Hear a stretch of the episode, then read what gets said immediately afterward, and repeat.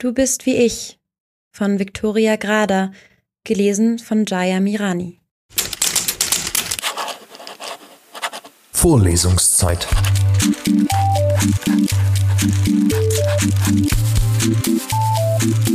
Der Geschichten-Podcast für jede Gelegenheit.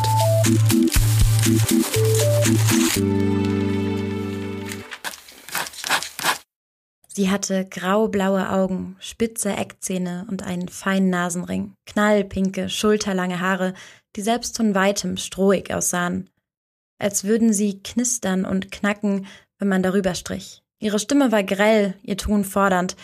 Alles, was sie sagte, klang frech, Berliner Schnauze in Bayern eben. Mal knallte sie den Hörer aufs Telefon, nölte so ne Flitzpiepe. Ich schloss die Augen und stellte mir vor, wie sie es zu mir sagte. Immer wenn sie an mir vorbeiging, roch es nach Erdbeerkaugummi und Zigarette. Jedes Mal erstarrte ich, wenn sie genau hinter mir war, glotzte auf meine rissigen Fingernägel, als ob es was zu sehen gäbe. Vergaß sogar, was ich sagen wollte, wenn ich am Hörer war. Ich blendete das ganze Callcenter aus, die grelle Deckenleuchte, mein schiefer Drehstuhl, das gekünstelte Lachen von Wagner. Da waren nur noch Erdbeerkaugummi und Zigarette. Nach einer gemeinsamen Schicht brauchte ich Stunden, um wieder zu mir zu kommen, manchmal Tage, bis ich wieder klar denken konnte. Dann überlegte ich mir Sätze, die ich zu ihr sagen würde, drei bis vier nach jeder Schicht.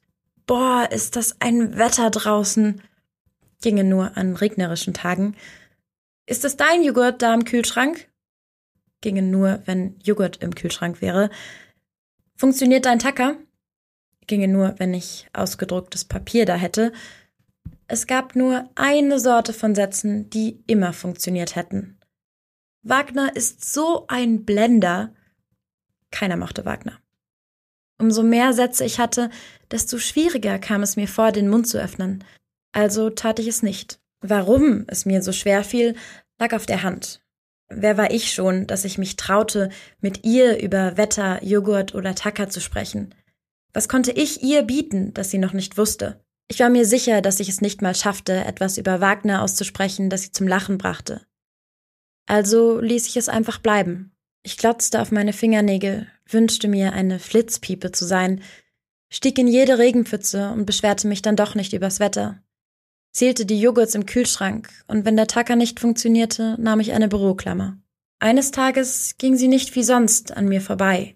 Aus dem Augenwinkel sah ich, dass sie auf meinen Schreibtisch zukam, ich starrte auf meine Fingernägel, hielt die Luft an, versuchte den immer stärker werdenden Geruch nach Erdbeerkaugummi und Zigarette zu ignorieren, dann blieb sie stehen. Ich starrte auf ihre Gürtelschnalle. Hast du zwei Euro? fragte sie. Mit beiden Händen fuhr ich in die leeren Hosentaschen, meine Nägel kratzten über den fusseligen Taschenstoff. Ohne nach oben zu sehen, schüttelte ich den Kopf. Ich streckte die Hand nach meinem Rucksack aus. Mist. Genervt drehte sie sich weg. Aus meiner Kehle kam irgendwas, womit ich sagen wollte, dass ich weitersuchen würde, hab mein Geld nicht mehr vergessen. Ich hab einfach keins, murmelte sie. Dann etwas lauter.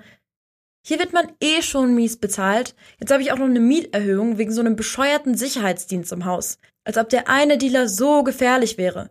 Zahle über ein Hunderter mehr im Monat dafür, dass ich nicht mehr in den Keller gehen kann, um mir mein Dope zu holen. Sie ging in die Hocke, kam immer näher, dann war ihr Gesicht neben meinem. Bis über die Ellenbogen im Rucksack versunken, hielt ich inne. Sie blinzelte. Mehr Geld, aber keine Drogen, sagte sie mit finsterer Miene. Und du? Keine Münze dabei? Sie warf mir einen hoffnungslosen Blick zu, den ich am äußeren Rand meines Sichtfeldes zur Kenntnis nahm. Ich schloss die Augen und öffnete sie wieder.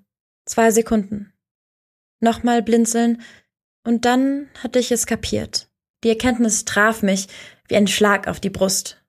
Endlich konnte ich sie ansehen. Ihre ganze Kesse Aufmache zerbröckelte wie eine eingerissene Fassade. Übrig blieben Splitter, die ich aufheben und zu einem Bild zusammensetzen konnte, das mir jedes Mal ins Gesicht blickte, wenn ich vor dem Spiegel stand. Irgendwas zwischen Versager und Nichtsnutz. Du bist wie ich, dachte ich. Und dann holte ich Luft.